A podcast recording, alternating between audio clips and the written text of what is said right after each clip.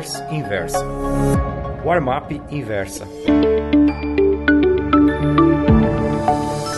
Oi, meus amigos. O título da crônica da Warmap Pro de hoje é Cada bull market tem sua história.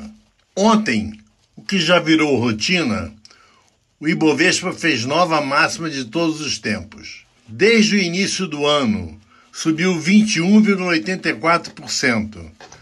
Só que isso é um raciocínio puramente gregoriano. O atual bull market teve início durante o governo Dilma Rousseff, quando tudo indicava que a vaca tupiniquim iria para o brejo, após uma série de burradas da presidente.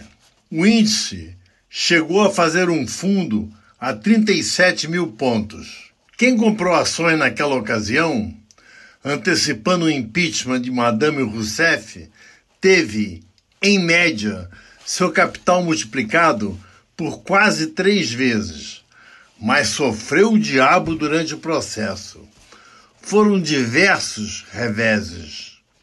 Só para citar alguns: escândalo Michel Temer, Wesley Batista, greve dos caminhoneiros, incertezas do período eleitoral, com os riscos Fernando Haddad e Ciro Gomes. Mesmo este ano, o Ibovespa amargou alguns recuos importantes.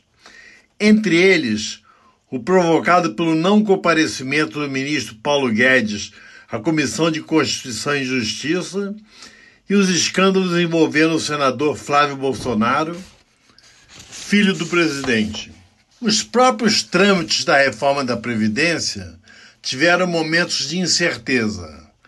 Havia receio do mercado de que a PEC sofresse mudanças tais que reduziriam a economia prevista para os próximos 10 anos de 1 trilhão para 600 bilhões de reais. Pois bem, uma das razões pelas quais a bolsa vem subindo em quase todos os pregões é que a cada dia que passa, a reforma se torna mais suscetível de aprovação na Câmara e no Senado sem muitas distorções no texto original. E aí, pergunto, acaba o bull market? Afinal de contas, cotações nunca param no topo, assim como não estacionam nas mínimas. Nesse quesito, hoje é o dia da verdade. Por um placar acachapante de 379 votos a 131, a Câmara dos Deputados aprovou ontem em primeiro turno, enquanto eu redigia este texto, a PEC da reforma da Previdência.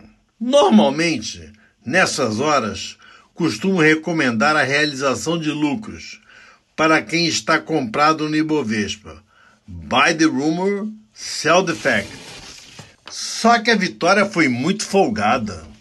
Mostrou que a oposição tem pouquíssima representatividade. Acho que, Embora possa haver uma correção, duvido que o índice da bolsa tenha feito o raio do ano. Ainda há muito espaço para crescer. Mas, por favor, não compre a qualquer preço. Buy on dips. Muito obrigado. Gostou dessa newsletter? Então me escreva contando sua opinião no warmap.inversapub.com. Um abraço, Ivan Santana.